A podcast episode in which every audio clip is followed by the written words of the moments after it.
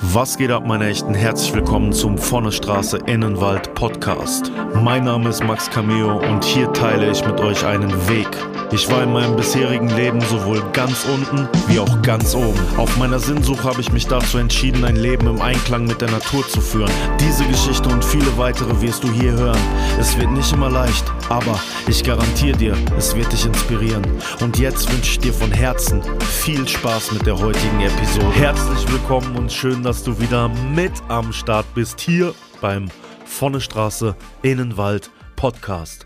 Mein Name ist Max Cameo und in dieser Woche ist mein erstes, mein neues Buch Vonne Straße in den Wald erschienen. Es heißt genauso wie dieser Podcast, weil das mein Motto ist.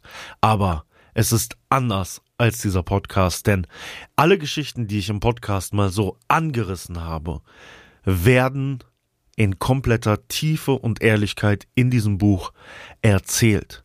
Das heißt, es ist keine Ergänzung, sondern es ist wirklich nochmal eine tiefe, ehrliche, traurige, schöne, berührende, inspirierende Form meiner Geschichte, die ich so niemals mit Worten hätte erzählen können, die zur Schrift, zu Papier gebracht werden mussten, um die Emotionen auf eine ganz bestimmte Art und Weise sprechen zu lassen. Und ich bin sehr, sehr, sehr stolz darauf, dass dieses Produkt jetzt überall im Handel zu finden ist. Und heute möchte ich mit euch zusammen eine tatsächlich erste Lesung aus diesem Buch durchführen. Dafür werde ich euch zum einen den ganzen Prolog des Buches vorlesen und eine bisher so unerzählte Geschichte für euch anteasern, die dann mit Sicherheit Lust darauf macht, die ganze Geschichte zu lesen und alles weitere, was in diesem wunderbaren Buch steht. Ich habe sehr viele Tipps auch in dieses Buch gebracht, die für euch einen besseren Umgang mit der Natur, mit dem Wald beinhalten und auch dahingehend sehr inspirierend sind. Diese Folge, die ihr heute hier hört, wird gesponsert von Gaia Foods. Gaia Foods ist mein Lieferant für Premium Shilajit, denn dort wird das Labor geprüft und ist eine 100% sichere Quelle. Ich nutze Shilajit selber seit Monaten jetzt schon und es hat mein persönlich immer wieder aufkommendes Problem mit Reizdarm für mich komplett gelöst. Also ich habe damit überhaupt keine Probleme mehr. Es kommt aus der ayurvedischen Medizin, beinhaltet 84 wichtige Mineralien und vor allen Dingen Fulviensäure, das der Hauptwirkstoff ist.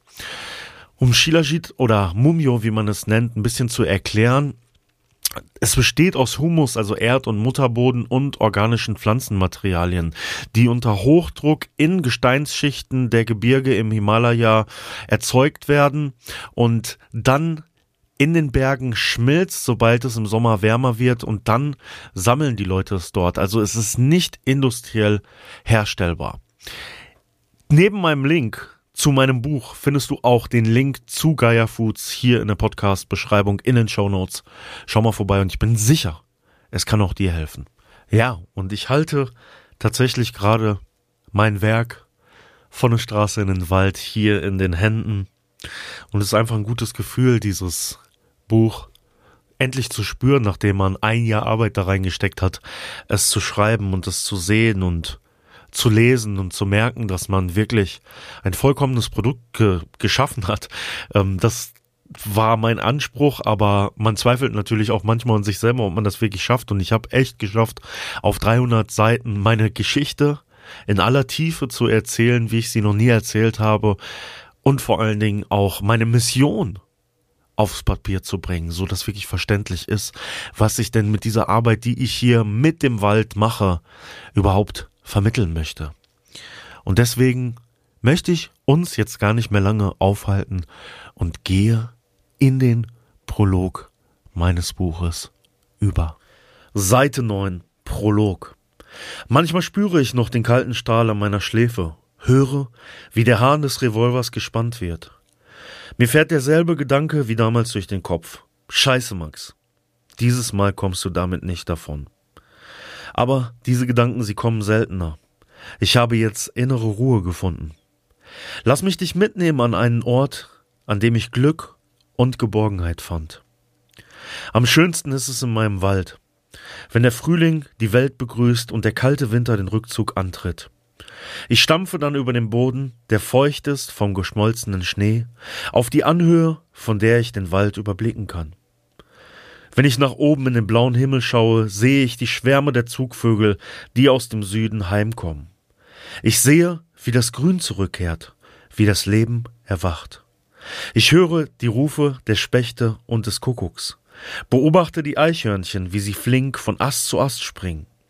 Und manchmal, wenn es ganz ruhig in meinem Wald ist, blicke ich in die scheue Augen eines jungen Rehs, das sich zwischen den Zweigen versteckt. Wenn ich an solchen Frühlingstagen zwischen den Stämmen der Bäume spaziere, meinen Wanderstab in der Hand, die Augen schließe und tief Luft hole, dann spüre ich, wie das Glück meine Lungenflügel flutet. Diese kalte und frische Luft in meinem Körper, die Freiheit, einfach ich sein zu dürfen, einfach Mensch sein zu dürfen, einfach Max sein zu dürfen. Ich atme das Leben ein, lächle und denke, du hast es geschafft, Max. Du bist diesen Weg gegangen und jetzt bist du angekommen. Doch dann denke ich an den Sommer, an die trockenen Böden, an die unmenschliche Hitze, die der Klimawandel zu uns trägt. Jemand schnipst unachtsam eine Zigarette aus dem Fenster eines fahrenden Autos. Andere entfachen unbedacht ein Lagerfeuer. Ich sehe, wie der Wald brennt. Sehe die verkohlten Stämme auf dem schwarzen Grund, die Bäume sind stumm, doch ich kann ihre Schreie hören. Und ich sehe mich, wie ich in Flammen stehe. Ich versuche zu atmen, aber da ist nur Rauch. Ich sehe mich in den Lauf der Pistole blicken, sehe, wie der Ex von Lindas Freundin versucht, mich mit einem Messer niederzustechen. Sehe den Präsidenten des Clubs, wie er immer wieder auf mich einschlägt. Ich war dem Tod schon oft so nah. Konnte fühlen, wie seine kalte Hand über meine Stirn strich und dann doch von mir abgelassen hat. So wie ich weiterleben durfte, wünsche ich mir, dass auch der Wald weiterleben kann. Dafür kämpfe ich jetzt. Meinem Wald ist es egal, ob ich eine goldene Uhr am Handgelenk trage, ob ich Respekt auf der Straße bekomme oder den neuesten Porsche fahre. Es gab Zeiten in meinem Leben, da waren mir solche Sachen verdammt wichtig. Ich habe Menschen Gewalt angedroht und angetan, um die Anerkennung einer Gang zu bekommen. Ich habe Frauen dazu manipuliert, den Körper zu verkaufen, ihre kaputten Seelen ausgenutzt, damit ich mir ein teures Auto oder Schmuck leisten konnte. Diese Menschen sind Opfer von meiner Selbstsucht geworden. Meiner Selbstsucht? Vielleicht eher meiner Unsicherheit. Mein ganzes Leben lang habe ich nach Geborgenheit gesucht, nach einem Platz, an dem ich Max sein durfte. Und dabei gab es diesen Platz schon immer, direkt vor meinen Augen. Die Natur. Ich habe das Wissen um das Glück des Waldes schon seit meiner Kindheit in mir getragen. Doch irgendwo in meinem Leben ging es verloren. Ich möchte dich mitnehmen auf meinem Weg zurück zur Natur. Mein Weg von der Straße in den Wald. Du wirst mit mir viele Höhen und Tiefen erleben. Ich nehme dich mit in die Unterwelt, eine Welt voller Drogen, Gewalt und Prostitution. Ich werde dir nicht von allem berichten können, was damals passiert ist. Manche Geschichten sind nicht so wichtig für meinen Weg, ja, und andere darf ich aus juristischen Gründen nicht erzählen. Doch du wirst von meinen gescheiterten Träumen erfahren und von meinen inneren Ängsten. Aber du lernst auch viel über die Natur und den Wald und warum wir jetzt handeln müssen, um unsere Wälder und unsere Erde zu retten. Und du erfährst, warum der Wald auch dein Leben besser machen kann. Das ist mein Weg vom Gangster zum Naturschützer. Das ist jetzt Seite 11. Der Prolog beschreibt sehr gut, was in diesem Buch zu finden ist. Und zu sagen, dass man dort nicht alles lesen kann aus juristischen Gründen, ist tatsächlich korrekt. Allerdings beinhaltet das Buch so viele Details und so viele Geschichten zu ähm, Personen, deren Namen natürlich geändert sind und Geschichten zu mir, gerade auch aus dem Rotlicht zum Beispiel, die ich entsprechend einfach noch nie erzählt habe, auch ähm, Mein Clubleben, mein Rockerleben wird dort nochmal intensiv beleuchtet. Und ja, vieles von dem war bisher einfach ein Geheimnis und in diesem Buch offenbare ich es tatsächlich.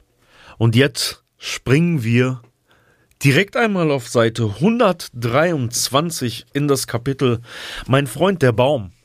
Und diese Geschichte, die ich euch jetzt erzähle, hat tatsächlich gerade nicht so viel mit meinem Freund dem Baum zu tun, ist aber maßgeblich wichtig dafür, warum ich einen Baum als meinen Freund bezeichne und ich werde diesen Teil aus dem Buch halb anlesen. Wie es ausgegangen ist, offen lassen. Das könnt ihr dann tatsächlich selber lesen, wie es dann weitergeht. Trotzdem lese ich euch einige Seiten vor.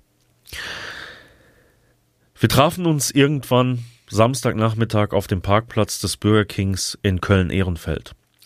Obwohl mir die Sache Bauchschmerzen bereitete, hatte ich Timo zugesagt. Wenn alles klappen würde und Timo keinen Bullshit laberte, wäre ein Taui oder mehr kein schlechter Wochenendsatz. Und ich konnte die Kohle wirklich gut gebrauchen. Timo lehnte lässig vor seinem silbernen VW Touareg und begrüßte mich mit einem Handschlag. Die Fracht ist schon verstaut, sagte Timo und zwinkerte mir zu. Ich schaute durch die Scheibe. Auf der Rückbank saß Jenny, die mir zuwinkte. Sie hatte sich zwischen die anderen drei Mädels gequetscht, die alle aussahen, als würden sie sich für eine Teilnahme bei Love Island bewerben. Als ich die Tür öffnete, stieg mir der Geruch von Puder und billigen Parfum in die Nase. Die Mädels schauten mich mit großen Augen an. Das ist der Max, erklärte Jenny, während sie auf ihrem Kaugummi kaute. Hey, Max, kam es von hinten wie im Chor. Hey, alles klar, sagte ich, und Timo setzte den SUV in Bewegung. Wir waren hinter Sachsen-Anhalt, wahrscheinlich schon in Mecklenburg-Vorpommern. Ich schaute aus dem Fenster, wir hatten die Autobahn schon lange hinter uns gelassen und fuhren auf der Landstraße. Eine Allee aus DDR-Zeiten gesäumt von alten Bäumen. Mein mulmiges Gefühl war nicht weggegangen. Im Gegenteil, als ich die Felder und Wiesen beobachtete, fragte ich mich, wer hier überhaupt ficken wollte. Meilenweit war kein Mensch zu sehen. Hatte Timo nicht irgendwas von einem Autobahnkreuz gelabert? Die Dämmerung hatte schon eingesetzt, als wir die Abfahrt nahmen. Ein paar Minuten später fanden wir uns in einem verlassenen Industriegebiet wieder. Zwischen Lagerhallen und kleineren Bürogebäuden stach aus dem Grau und Metall ein dreistöckiges Einfamilienhaus hervor. Es war schneeweiß und auf dem weitläufigen Parkplatz vor dem Haus passierte tatsächlich etwas. Ein paar junge Frauen, wahrscheinlich aus Bulgarien oder Rumänien, standen vor der Tür des als Bordells genutzten Wohnhauses. Sie trugen knallige Längens, gefälschte Trainingsjacken von Puma oder Adidas und eine zentimeterdicke Schicht Schminke. Zigaretten rauchend schauten sie uns argwöhnisch an. Ich wusste, was sie dachten, als sie Timos Mädels hinter der Scheibe sahen. Weil diese deutschen Hobbynotten im Jersey Shore Look jetzt da waren, mussten sie ihre Körper für noch weniger Geld an die ekelhaften Trucker verscherbeln. Anscheinend waren sie auch gerade angekommen, denn ihre Zuhälter standen noch daneben. Fettbäuchige Kerle in zu engen T-Shirts, aus denen ihre Wampen raushingen. Definitiv Frauenschläger. Ich hasste diese Typen. Menschenhändler konnte ich noch nie leiden. Aber war ich nicht selbst einer? Ich verdrängte den Gedanken schnell. Denn mir musste das alles egal sein, scheißegal. Ich dachte nur daran, dass hier irgendwas nicht stimmte. Es war einfach zu ruhig, obwohl auf dem Parkplatz viel los war. Neben den Huren stand noch ein kleiner kompakter Glatzkopf, der ganz offensichtlich besser nicht mehr ins Solarium gehen sollte. Er sah aus wie ein Komparse aus einem Musikvideo meines bekannten Joe Rilla, einem Rapper aus dem Osten Berlins. Timo begrüßte ihn mit einem Handschlag. Ihr seid also die Jungs aus Köln, sagte der Typ, der sich ein paar Sekunden später als Patrick vorstellte. Timo zahlte ihm die Zimmer für die Mädels und wir gingen wieder zum Auto. So einfach war das. Ihr könnt die Mädels so gegen fünf Uhr abholen. Da machen wir meistens Schluss. Es war jetzt dunkel und draußen wehte ein kleiner, kühler Meereswind über das Land. Timo hatte vorgeschlagen, die Zeit in einer Spielhalle in der Nähe des Industriegebiets totzuschlagen. Aber das wollte ich nicht. Und so einigten wir uns auf Murats Imbiss. Dort konnte Timo zwar nicht rauchen, aber in dem Laden stand ein Spielautomat von Merkur. Und der Inhaber, der tatsächlich Murat hieß, hatte uns versichert, dass sein Laden die ganze Nacht geöffnet hatte. Während Timo ein Spiel mit Melonen, Kirschen und Pflaumen spielte, die in einer Reihe stehen bleiben mussten und alle fünf Minuten einen neuen Zehner in den Automaten schob, schaute ich nach draußen und beobachtete die vorbeifahrenden Autos. Bis auf ein paar Jugendliche und wenigen alten Trinkern, die aus der Gaststätte gegenüber kamen, war das Dorf wie ausgestorben. Manche von ihnen schauten noch kurz bei Murat rein, um sich eine Pizza oder einen Döner reinzuziehen, bevor sie betrunken und glückselig, zumindest solange ihr Rausch anhielt, nach Hause wankten. Ohne zu mucken bereitete Murat die oft ruppig aufgegebenen Bestellungen zu, denn er war ja einer von den ordentlichen Kanaken, wie er öfters an diesem Abend zu hören bekam. Gegen halb fünf machten wir uns auf den Weg zurück ins Bordell, um die Mädels abzuholen. Der Mond schien hell, als Timo den Tuareg langsam auf den Parkplatz lenkte. Im Kegel des Scheinwerferlichts sahen wir eine Gruppe von zehn Männern, die vor dem Eingang des Bordells stand. Sie sahen aus wie Anabolika gestärkte polnische Hooligans. Drei von ihnen traten und hämmerten gegen die Tür. Der Rest schaute zu uns herüber. Fuck, was ist das denn für eine kranke Scheiße? fluchte Timo und machte den Motor aus. Bleib ruhig, wir müssen jetzt genau überlegen, was wir machen, versuchte ich ihn zu beruhigen. Im selben Moment lösten sich zwei Typen von der Gruppe und liefen auf unseren Wagen zu. In der Hand von einem von ihnen sah ich einen Revolver. Der verchromte Lauf schimmerte hell im Mondlicht. Alles gut, Max. Alles gut. Das schaffst du schon. Ich versuchte mich innerlich auf die nächsten Sekunden vorzubereiten. Einer ist bewaffnet und die sind in der Überzahl. Bleib ruhig und gib dem Kerl ja keinen Anlass zu schießen. Als ich meinen Gedanken beendet hatte, rissen sie schon die Autotüren auf. Raus da, ihr Fotzen! schrie einer von den Typen und zerrte mich am Kragen von meinem Parker auf dem Parkplatz. Instinktiv legte ich meine Hände auf den Hinterkopf, wie es Soldaten taten, die in Kriegsgefangenschaft geraten waren. Sie trieben uns, den Revolverlauf an meinem Rücken gedrückt, zum Rest der Gruppe. Ganz ruhig, die Hände bleiben oben, schrie einer der Männer. Wir folgten seinem Befehl. Was blieb uns anderes übrig? Dann spürte ich das kalte Metall an meiner Schläfe und das mechanische Klacken, als der Hahn des Revolvers gespannt wurde. Der Trüb drückte den Lauf fester gegen meinen Kopf. Welches Kaliber er wohl hatte. Bei neun Millimeter wäre ein offener Sarg bei einem aufgesetzten Schuss möglich. Bei einem 500er Smith Mess bei einem 500er Smith Wesson sah die Sache anders aus. Der Austrick des Projektils würde meinen Schädel zerplatzen lassen wie eine reife Wassermelone, und die Tatortreiniger würden mein Hirn vom Parkplatz kratzen müssen. Was ist hier los? sagte Timo. Wir haben noch nichts gemacht. Bam! Ein Tritt in seine Kniekehle und er sackte zusammen. Ich hörte ihn neben mir wimmern. Die hatten keinen Bock zu reden. Das war jetzt klar. Der Anführer, er musste der Anführer sein, trat ein paar Schritte auf uns zu und ganz nah an mein Gesicht.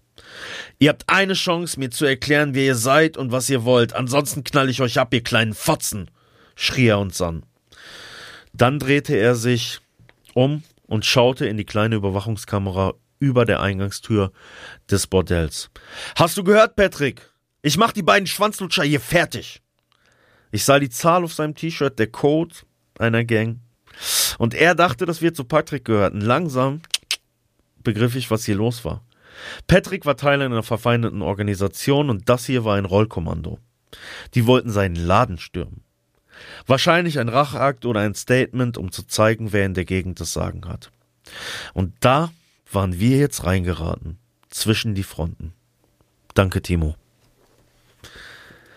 Ja. Ihr habt's gemerkt, meine Stimme hat manchmal. Ich musste das Mikrofon einmal hochmachen. Meine Stimme hat manchmal ein wenig gezittert, weil ähm, solche Erlebnisse natürlich immer auch dann Emotionen in einem hervorrufen. Ich muss erstmal einen Schluck trinken. Wir haben uns ja darauf geeinigt, dass ich trinken kann während der Episode und ihr damit kein Problem habt. Mhm. Ja, das ist tatsächlich eine von vielen Stories, die in diesem Buch drin sind und die mir so ähm, widerfahren sind.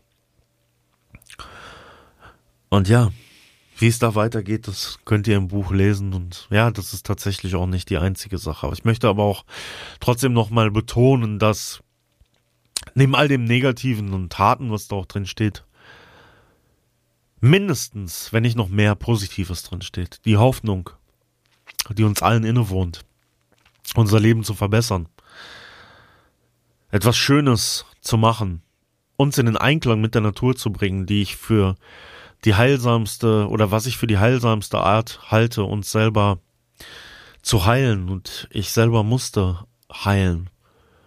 Und ich habe das mit der Kraft der Natur, mit der Kraft des Waldes geschafft.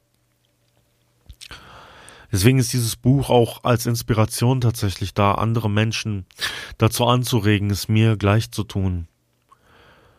Und das Gleiche oder Ähnliches zu finden in der Natur, was ich dort gefunden habe, um dann friedlicher, glücklicher und ausgeglichener durchs Leben zu gehen. Denn das kann ich. Und ich bin mir sicher, dass wenn man dieses Buch sich zu Herzen nimmt und wirklich durchliest, dann könnt ihr das auch.